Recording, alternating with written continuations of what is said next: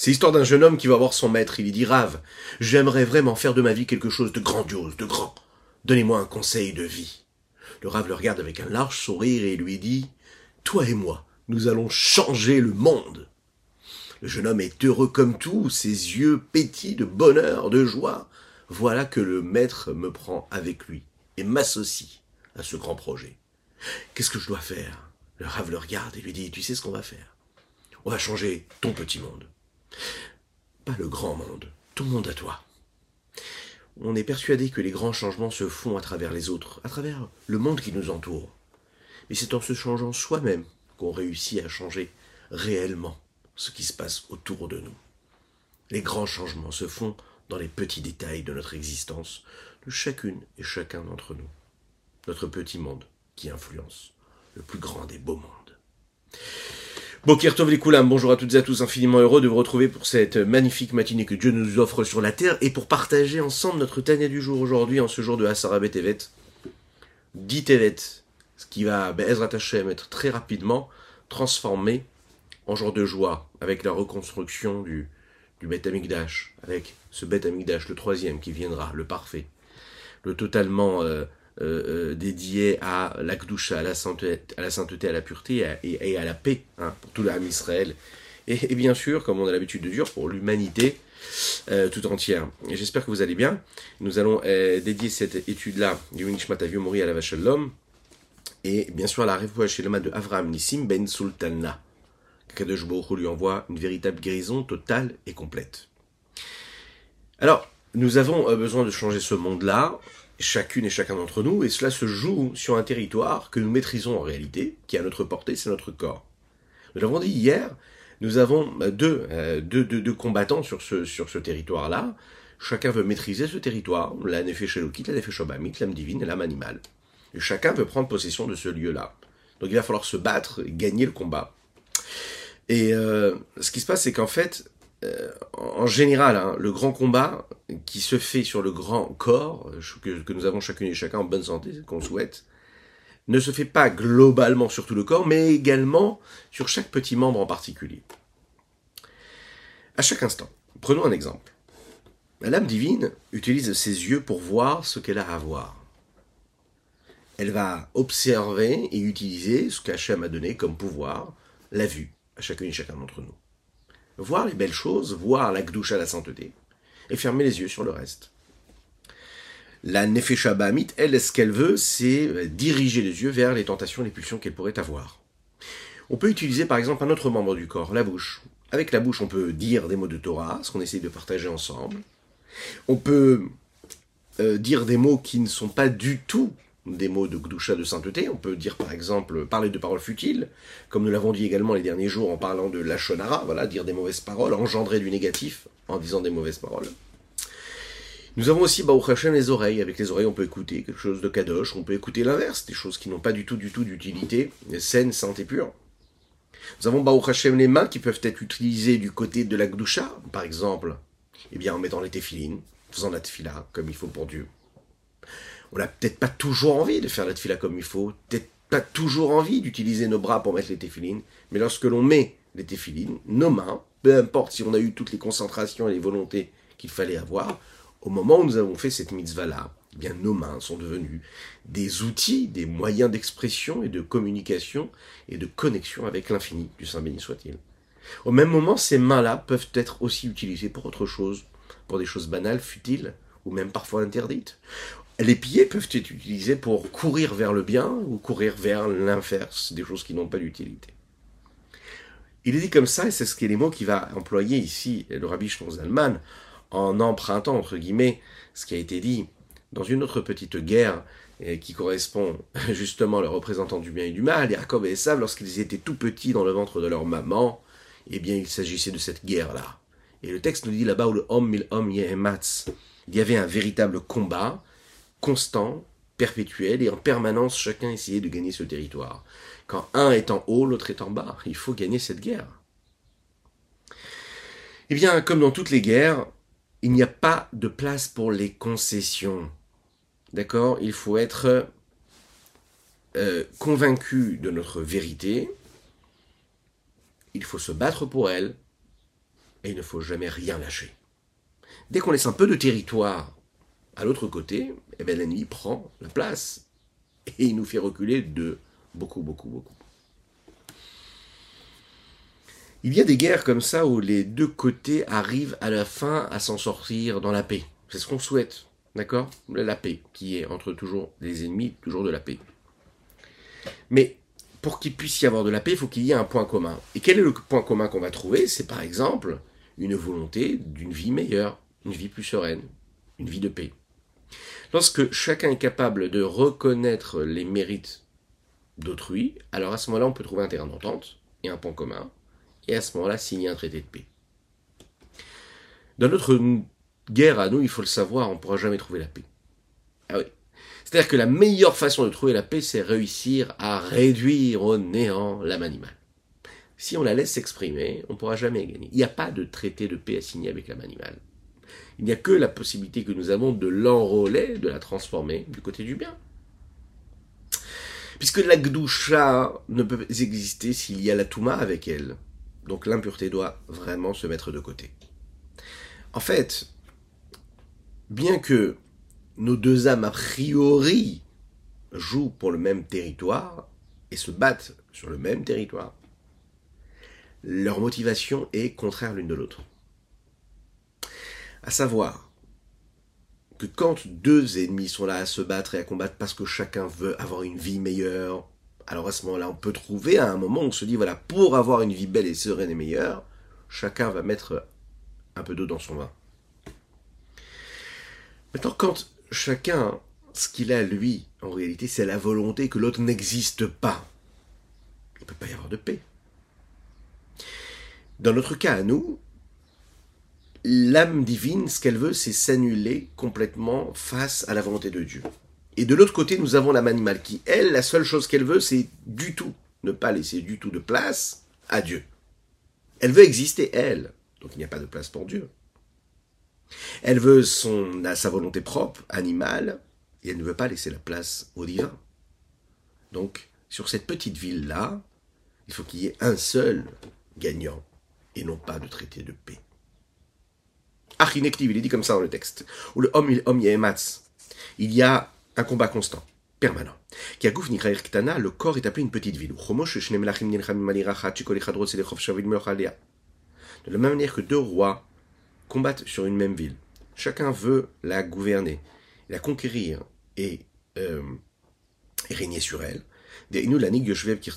C'est-à-dire ben, de conduire ses habitants selon sa volonté à lui et qu'ils acceptent sa façon de voir, sa façon de penser, et tout ce qu'il va décréter sur eux. Car c'est la même chose avec les deux âmes. Celle qui est divine et celle qui est vitale, animale, qui vient de l'écorce, combattent l'une contre l'autre sur le corps et ses membres. L'âme divine, elle est là pour, parce qu'elle a un souhait, une volonté, c'est-à-dire qu'elle soit la seule à maîtriser et à gouverner le corps. Elle veut que tous les membres du corps soient vraiment à sa merci, ils la suivent, ils soient complètement soumis à sa volonté. et qu'ils deviennent aussi, en fait, tous ces membres-là, un réceptacle et un vêtement, c'est-à-dire un moyen d'expression des forces qui soient sous sa maîtrise et sous son emprise, que ce soit intellectuel ou émotionnel d'ailleurs. Et les trois vêtements, vous vous en souvenez, c'est les trois outils et trois moyens d'expression qui sont à la, disposition, euh, disposition de chacune et chacun d'entre nous, savoir la pensée, la parole et l'action. Anis Karim Leel, dont il a été question et qui ont été rappelés dans le chapitre 3 et 4. Shitleb Shukulam Bevareagouf qui se sont habillés et qui prennent possession des différents membres du corps. Veyu Agouf Pulom Levadam Betocham Veshalom. Qu'il n'y ait jamais personne qui vienne prendre à ce qu'ils sont en train de ressentir eux, mais qui est juste en réalité le projet qui est initié par la force, qu'elle soit saine, simple, ou bien qu'elle soit de l'inverse de la sainteté. Mais bien pour comprendre cela, comment est-ce qu'on va réussir à gagner et maîtriser cette guerre-là, c'est ce que nous va nous dire ici, dans la fin de ce chapitre-là, le rabbi Zalman. Mais pour cela, ce sera intéressant de comprendre et d'introduire par une question à quoi ressemble un juif croyant? Un juif croyant, c'est celui justement qui réussit à maîtriser son corps et ses émotions. C'est celui qui gagne cette guerre-là. En tout cas, qui emploie les meilleures armes pour y arriver. À quoi ressemble ce juif-là qui est croyant? Il faut savoir que la majorité des êtres humains dans le monde, on peut dire qu'ils sont... On peut, les définir à travers trois catégories. Il y a ceux qui sont plutôt intellectuels, c'est-à-dire qu'à chaque fois qu'il leur arrive quelque chose, une information, qu'ils voient ce qui se passe autour d'eux, eh bien, le premier réflexe qu'ils ont, c'est un réflexe intellectuel. Ils analysent intellectuellement ce qui est en train de se passer. Il y a les émotifs, ceux qui ont en réalité toujours une lecture des événements émotionnels. Et il y a ceux qui sont plutôt, on va dire, euh, pragmatiques. Il arrive quelque chose, ils sont face à une situation, ils ne cherchent pas à donner leur appréciation personnelle, intellectuelle, psychologique, morale ou même émotionnelle, mais surtout pragmatique. C'est-à-dire qu'est-ce qu'il faut faire dans cette situation-là? Alors on est tous un petit peu les trois, mais c'est vrai qu'il y a une prédominance d'une des vertus, des traits de caractère qui peut être présente un peu plus ou un peu moins chez une personne ou une autre. Avoir les pieds sur terre, c'est être pragmatique. C'est important aussi d'avoir de l'émotion, c'est important aussi d'avoir de la réflexion. Dans des situations, ce qu'il faut, c'est avoir les pieds sur terre. Il ne faut pas réfléchir, pas avoir d'émotion, encore moins. Il faut agir. À quoi ressemble ce juif croyant donc? On va essayer de développer ça et pour ceci, rappeler que ces trois qualités essentielles et centrales nous permettent en réalité de prendre justement la possession de notre corps, de notre vie à nous, à chacune et chacun d'entre nous. L'intellect, c'est le cerveau, le regesh, le sentiment, l'émotion, c'est le cœur, et les actions, c'est le corps. Et il y a trois étapes. De manière globale, un homme doit d'abord être capable d'influencer son intellect. Se soucier d'avoir une tête juive, de penser comme il faut, de réfléchir comme il faut. Une fois que l'intellect juif est capable d'être façonné comme il faut, il va donc créer et susciter des émotions qui vont être bien dirigées.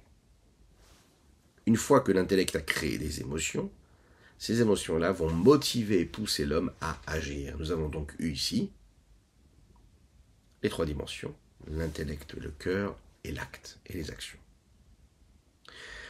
Il faut partir d'un postulat de départ qui est que la sagesse intellectuelle, c'est elle qui relie l'homme à la suite. Mais c'est aussi ce qui relie l'homme à ce qui le dépasse, ce qui est au-dessus de lui, à savoir l'infini du Saint béni soit-il. On ne fait pas toujours attention à tout, mais il faut savoir que tout est construit, tout est basé, et les actes de tous les jours sont basés sur quelque chose, sur un principe de base, sur des bases sur des fondements, sur des fondations. La foi en Dieu, par exemple, c'est un postulat de départ, c'est une fondation sur laquelle l'homme se base, se pose, sur laquelle il peut tenir, il peut construire et bâtir et évoluer et grandir, vivre sa vie. Un homme qui, par exemple, fait bien attention de garder ce que nous appelons garder, c'est-à-dire d'accomplir la Torah et les mitzvot comme il faut. Mais il lui manque, par exemple, cet homme-là, des bases, des principes de foi en Dieu. Donc il étudie la Torah. Il fait la tefila. Il fait des mitzvot. Mais la emuna en Dieu, elle a quelques problèmes. Que Dieu nous en préserve. Par exemple, il a du mal à croire que la Torah vient du ciel, vient de Dieu. Bon, il se pose des questions.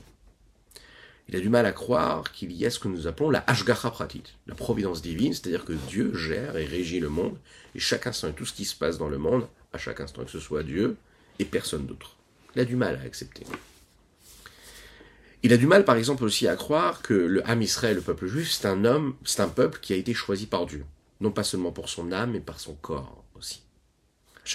Banu Alors, peut-être qu'intellectuellement, il peut étudier la Torah, il peut même pratiquer la Torah et les mitzvot, mais il lui manque la base. Il manque la motivation première. C'est-à-dire qu'il n'a pas réussi à se changer réellement, il peut même être né dans une famille pratiquante et passer à côté du message. Donc il va falloir faire un travail de profondeur, parce que là, euh, dans, sa profondeur, on peut dire qu'il est éloigné de Dieu, même s'il pratique.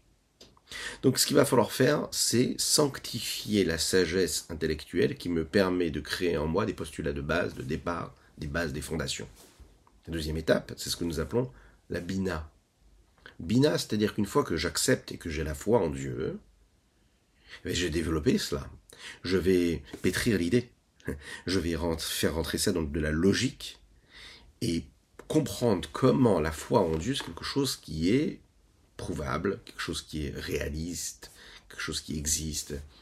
Comment à travers la logique, je suis capable de voir et de comprendre la grandeur infinie du Saint béni soit-il. Je le prouve par mon introspection personnelle, par ma réflexion, par mon discernement. Je peux regarder ça avec une sagesse globale, mais aussi une sagesse profonde, précise, méticuleuse.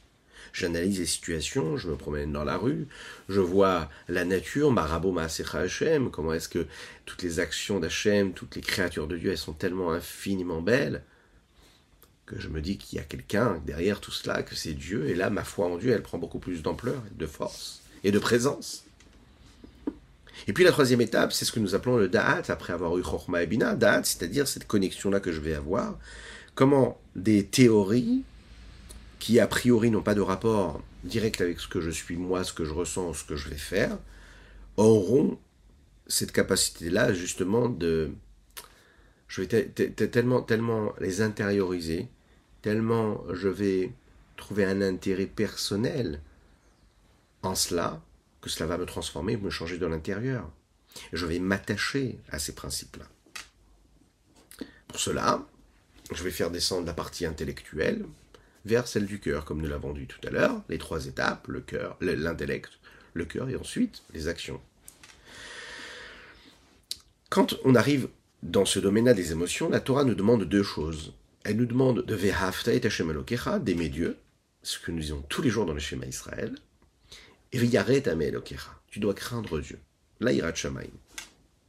On aurait pu penser que quand il s'agit de gloucha, de sainteté, l'essentiel c'est l'intellect, et qui a juste besoin d'un peu de cœur, un peu d'émotion. On peut rencontrer malheureusement, même des juifs qui sont pratiquants, et qui vont trouver que quand on met trop de cœur, qu'on met trop de joie, qu'on est trop dans l'émotion, eh ils vont dénigrer cela en disant bon voilà ça c'est un homme qui est qui n'a pas beaucoup de, niveau intellectuel, il a besoin de vivre son attachement à Dieu à travers de la joie, à travers des chants, euh, à travers une émotion. Non, ça a l'air euh, quand même euh, enfantin. Hein, le rapport doit être un rapport intellectuel. Malheureusement, il y a des gens qui pensent comme ça. Vient la Torah, vient la Chassidut, vient la Kabbalah et ne dit pas du tout. Un juif qui est pratiquant, c'est un juif qui s'attache à Dieu. on ne peut pas s'attacher à Dieu juste par l'intellect, la partie intellectuelle et philosophique. L'attachement à Dieu, c'est quelque chose qui dépasse nous, nous, nos principes de valeurs, et nos valeurs d'ailleurs. Les valeurs de Dieu, les valeurs de la Torah, c'est de s'attacher à Dieu à travers nos émotions également, à travers l'intellect qui nous amène à ressentir et qui nous amène à agir. C'est la raison pour laquelle celui qui s'arrête à l'intellect, très souvent, il aura du mal à agir aussi. Il y a des hommes, des hommes qui, qui étudient, ou même des femmes, qui étudient la Torah, mais avec une grande profondeur, avec une grande capacité intellectuelle, mais ils ont du mal à prier, par exemple. Ils ont du mal à faire les mitzvot. Et si on leur demande, non, moi je suis pas tellement un homme d'action, euh, moi, mon rapport à la Torah, à Dieu, c'est un rapport d'étude. Eh bien, il faut savoir qu'il y a un gros travail à fournir chez ces personnes-là. Parce que on ne peut pas pratiquer la Torah et avoir un rapport à Dieu qui est juste intellectuel ou juste émotionnel. Le rapport à Dieu doit être un rapport qui est complet, total. Et pour qu'il soit total, qu'il soit sincère intègre et surtout désintéressé, parce que c'est ça qu'on doit bien comprendre ici. Pourquoi est-ce qu'on nous demande de ressentir et d'agir, mais aussi de comprendre, et pas seulement de comprendre, et pas seulement de ressentir, pas seulement d'agir ben, C'est parce qu'en en fait, il faut chercher le désintérêt de tout ce que nous faisons. On ne doit pas le faire parce qu'on est intéressé ou parce qu'on y trouve notre compte. On le fait pour s'attacher à Dieu. Donc si intellectuellement tu trouves que tu as un attachement à Dieu, mais émotionnellement tu n'arrives pas à ressentir quelque chose pour Dieu, c'est qu'il te manque quelque chose. C'est qu'en fait, intellectuellement, c'est ce que tu recherches toi. Et t'es pas dans l'abnégation, t'es pas dans le retrait de toi. Tu dois te mettre en retrait pour laisser place à Dieu. Laisser place à Dieu, c'est comprendre que même quand tu comprends, tu dois ressentir. Que même quand tu ressens, tu dois aussi agir. Que même quand tu agis, tu dois ressentir et tu dois aussi comprendre.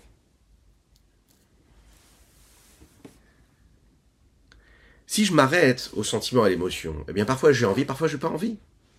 Là, j'ai envie de faire une mitzvah, là, j'ai pas envie de faire une mitzvah. Là, j'ai envie d'étudier, là, j'ai pas envie d'étudier. Là, j'ai envie de prier, là, j'ai pas envie de prier. Qu'est-ce qui se passe? Eh bien, il s'arrive à s'avérer qu'en fait, en réalité, tu auras beaucoup de mal à prier. Tu auras beaucoup de mal à agir et tu auras beaucoup de mal à étudier. Parce qu'en fait, tu vas laisser ton émotion prendre le pas et les émotions, ben, elles sont attirées vers quoi? Vers ce qu'il y a de plus bestial et animal, d'inaction, de paresseux, de ce qui t'amène vers l'inverse de ce que tu dois construire. Donc, l'émotion ne peut pas suffire, je ne peux pas faire quand j'ai envie. D'ailleurs, c'est ce qui nous amène vers ce euh, le non-progrès d'un homme, d'un être. En général, les enfants ne disent pas j'ai pas envie. Celui qui dit j'ai pas envie, c'est celui qui commence à grandir. Les adolescents disent j'ai pas envie. Fais ça, j'ai pas envie de faire. Les enfants disent pas j'ai pas envie. Les enfants, ils sont tout de suite, ils ont tout de suite envie, les enfants, en général. Si on leur, présente les choses comme il faut, ils vont faire ce qu'on leur demande de faire. Quand ils grandissent, ils disent j'ai pas envie. Et un adulte, quelqu'un qui évolue, qui se construit dans la vie, ben, doit garder son âme d'enfant. Et d'ailleurs, c'est pas contradictoire. Mais souvent, on doit tout de suite faire évoluer cette âme d'adolescent qu'il a en lui. Parce que l'âme de l'adolescent, c'est une, âme qui est, qui est plus dans j'ai envie, j'ai pas envie. Elle est en train de se construire. Elle découvre ce que veut dire la personnalité qui s'exprime à travers j'ai envie, je suis, à travers ce que je ressens ou pas. Devenir un adulte, c'est comprendre qu'on ne doit pas s'arrêter à ce qu'on ressent ou pas, ce qui, ce qui nous plaît ou pas, mais à ce que nous devons faire ou devons être.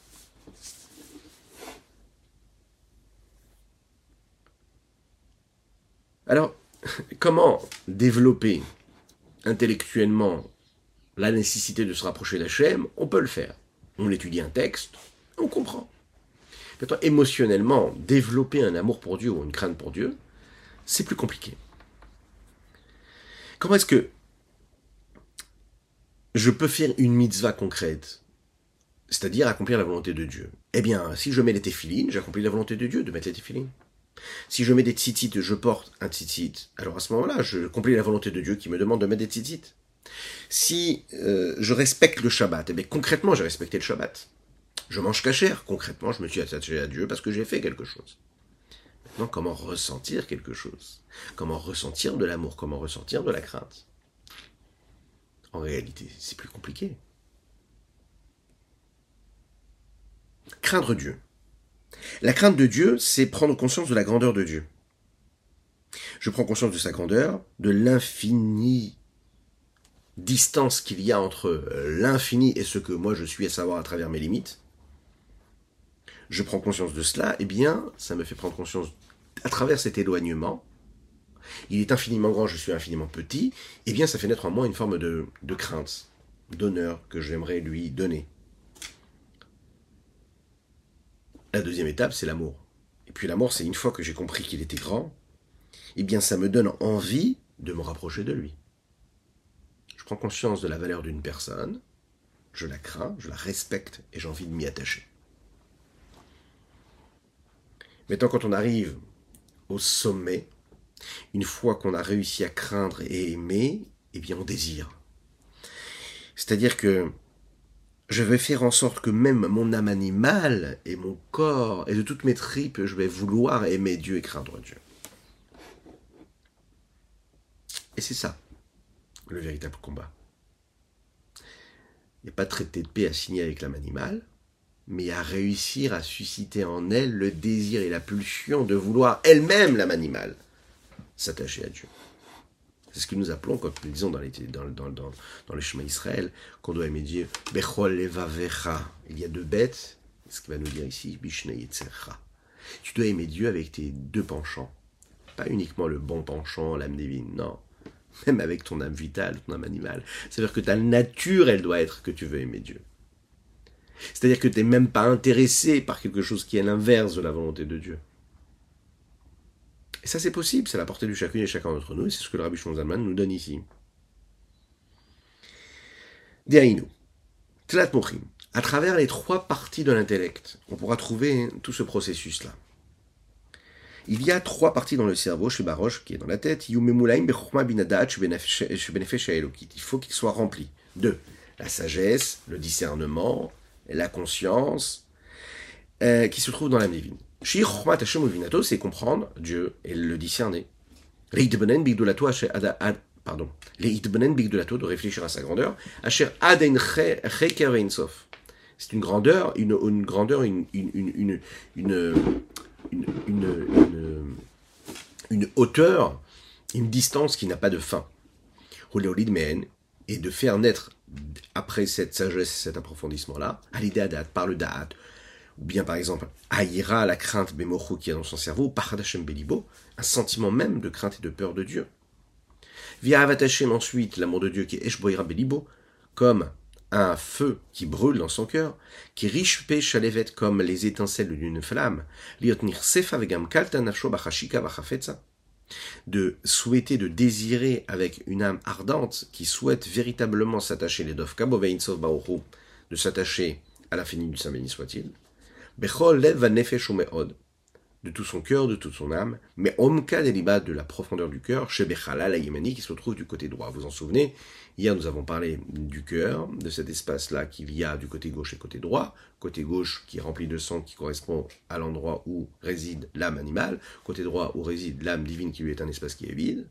Et notre but à nous, c'est de transformer cela et de faire en sorte que tout l'espace du cœur soit un espace de sainteté et de nefesh de l'âme divine.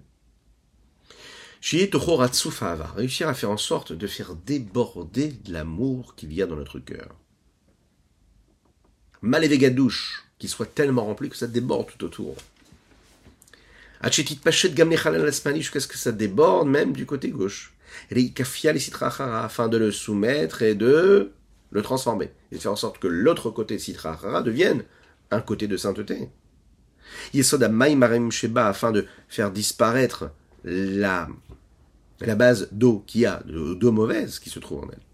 Chez I Atahava chez Mekipat Noga, c'est le désir, la volonté que nous avons et qui provient et qui est cette pulsion-là qui est née de nous, chez Mekipat Noga qui vient de cette écorce de Noga. Comment ou la ou la Mazel Hashem, la transformer, la changer et la faire passer d'un désir qui est un désir qui est motivé par les plaisirs de ce monde-là, physique, matériel, vers un désir et un souhait qui est celui d'aimer Dieu, comme c'est marqué, c'est-à-dire que tu vas aimer Dieu de tes deux cœurs, en fait, c'est-à-dire Mishneh Yetzera de tes deux penchants. J'ai la possibilité de le faire. Comment pesh. Il va réussir à faire monter cet amour débordant et cette, ce chérissement qu'il a, grandissant, d'un amour puissant, ardent, qui est comme ces flammes de feu. En éprouvant ce que nous appelons l'amour beta anugim. Qu'est-ce que c'est hava beta anugim Il y a beaucoup à dire, mais le temps que nous avons n'est pas assez important. Euh, il y a d'énormes textes qui sont écrits pour définir ce que c'est la hava beta anugim, que ça veut dire? Aimer Dieu beta anugim, que ça veut dire? Avec un plaisir et un désir. Et là, succinctement, on peut dire les mots ici du Rabbi Shlomo Zalman. Ça veut dire avoir un plaisir de Dieu qui est un aperçu de ce que nous aurons dans le monde futur. C'est un plaisir qui est cérébral, dans l'intellect. Il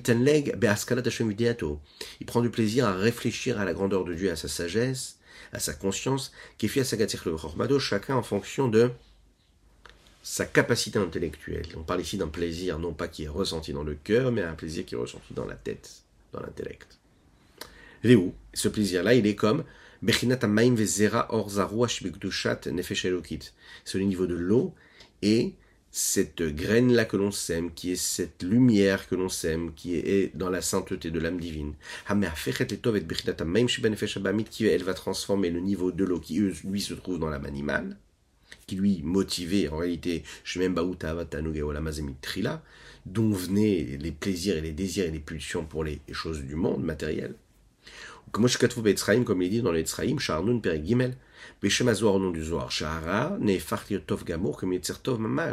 que le mal à ce moment-là peut devenir et comme étant quelque chose de bon totalement,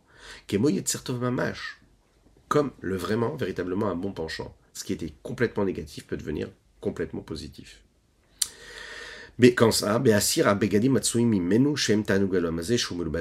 en réussissant à faire quoi? Eh bien, en retirant ces vêtements-là, que nous appelons des vêtements sales, qui sont les vêtements, parce que c'est l'expression des désirs et des pulsions du monde qui nous entoure, qui crée des vêtements pour l'âme. Il faut retirer ces vêtements-là et porter ceux des plaisirs de sainteté. Mais également, faire en sorte que toutes les vertus que nous avons dans notre cœur, qui sont les dérivés hein, de ce que nous ressentons également cérébralement, eh bien la crainte, l'amour, que tout soit pour Dieu en fait. Tous les sentiments que nous éprouvons, de crainte ou d'amour, soient dirigés vers Dieu. Mais également tout ce qu'on va utiliser à travers notre parole, notre pensée dans notre cerveau. Qu'il soit toujours rempli et imprégné de ce qui se passe à travers la Nefesh C'est-à-dire que nos pensées, ce soient des pensées qui proviennent de la Nefesh qui soient l'expression de l'âme divine. Que nos paroles soient des paroles qui soient l'expression de l'âme divine. Que nos actions, soient des actions qui soient l'expression de l'âme divine et non pas de l'âme animale. Et cela, dans la vie de tous les jours, c'est quelque chose, c'est un entraînement, quelque chose qu'on peut faire, qu'on peut réaliser. Mais il faut s'y habituer et se dire qu'à chaque fois qu'on a une pensée, on doit la diriger vers Dieu. Et on prend de la hauteur, on prend de la, de la distance, et on s'élève complètement de ce monde-là qui nous entoure. En tout cas, on le transforme. Et c'est notre but ici-bas sur Terre, il faut se le rappeler, hein. on est là pour ça. Donc c'est normal qu'on soit dans le combat. Hein, comme va dire le Tania un petit peu plus tard, il va dire, mais pas être triste de tout cela, parce que c'est bon signe, c'est normal que ce soit difficile, c'est normal qu'on ait besoin à chaque fois de transformer, de changer, de chasser nos pensées, de les, sanctifier, de, changer nos paroles, faire attention que les paroles qui sont dans notre bouche soient toujours des paroles qui soient imprégnées de dame divine et pas d'âme animale. C'est normal que nos actions aient besoin d'être dirigées vers l'inverse de la sainteté et que nous, à chaque fois, devons nous éduquer à les ramener vers des actions qui soient imprégnées de l'âme divine. C'est normal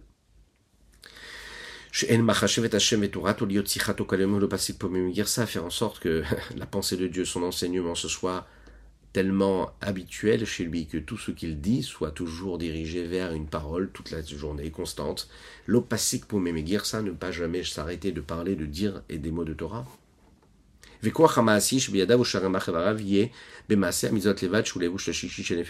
la même chose que ses mains, les capacités qu'il a dans son corps, ses capacités corporelles, et tous les membres qu'il a dans son corps soient toujours dirigés vers des actes qui sont des actes de mitzvah.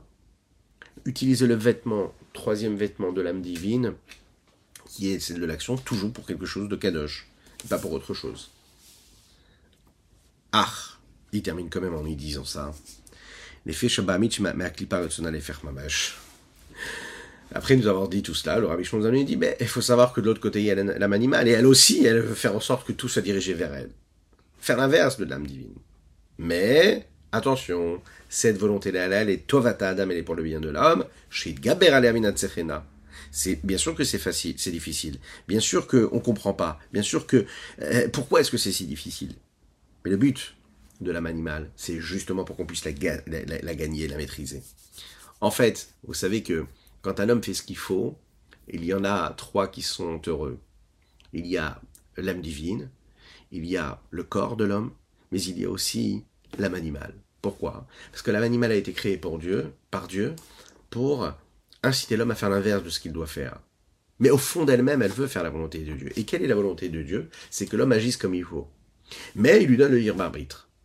Donc quand l'âme animale, qui fait la volonté de Dieu, à savoir de nous empêcher de faire ce qu'il faut, parce que c'est sa fonction, c'est son, c'est son job. Mais au fond d'elle-même, elle veut quoi? La véritable volonté de Dieu, qui est que quoi? Que l'homme ne succombe pas à ses pulsions à elle.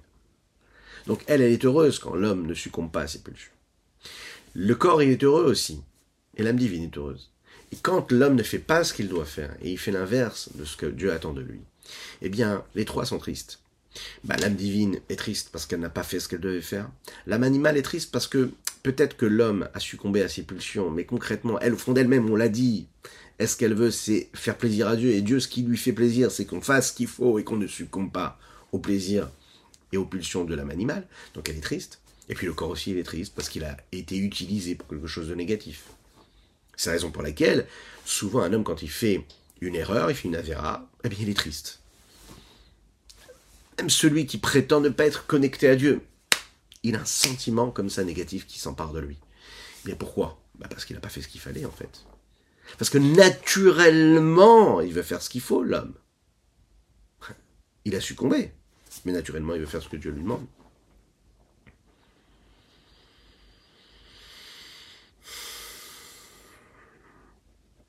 Kimshal Kadosh, comme le machal, l'exemple qui est donné concernant la prostituée, qui figure dans le Zohar Kadosh, dans le Saint Zohar. Le machal ici n'est pas donné dans les détails, mais c'est le principe du roi qui envoie euh, cette femme-là qui va être là pour tenter son fils. Et pourquoi est-ce qu'il l'envoie ben, Il l'envoie pas pour que son fils faute. Il l'envoie pour être sûr que son fils ne faute pas. c'est comme ça qu'il faut voir les choses en fait. Tout ce qui nous paraît négatif, toutes ces pulsions, ces désirs que l'âme animale a, au fond d'elle-même, elle est là pourquoi? Pour faire en sorte que nous ne succombions pas à tout cela et que nous ayons beaucoup plus de mérite. Sur ces mots-là, on va se souhaiter une fin de journée magnifique, et que Dieu fasse qu'elle soit magnifique parce que c'est un jour de jeûne aujourd'hui, le 10 d'Evet, qui soit transformé et, et qui soit un jour de délivrance. Rappelez-vous que le rabbi, le rabbi, de Lubavitch avait l'habitude de le rappeler, qu'il est plus important même de donner la tzedaka aujourd'hui. Donner la tzedaka, c'est, ça rapporte, en fait, beaucoup plus que de jeûner. il faut jeûner, mais il faut donner beaucoup plus de tzedaka. Parce que les bienfaits qui sont apportés à l'autre sont bien plus forts que celui qu'on est capable de s'apporter à soi-même. Que Dieu vous bénisse, qu'il inonde votre existence de bonté, de grâce et de miséricorde. Je vous invite à partager, à liker et commenter. Je vous invite à nous soutenir dans la diffusion de la Torah. Voilà une belle cause. Que Dieu vous bénisse et à très bientôt.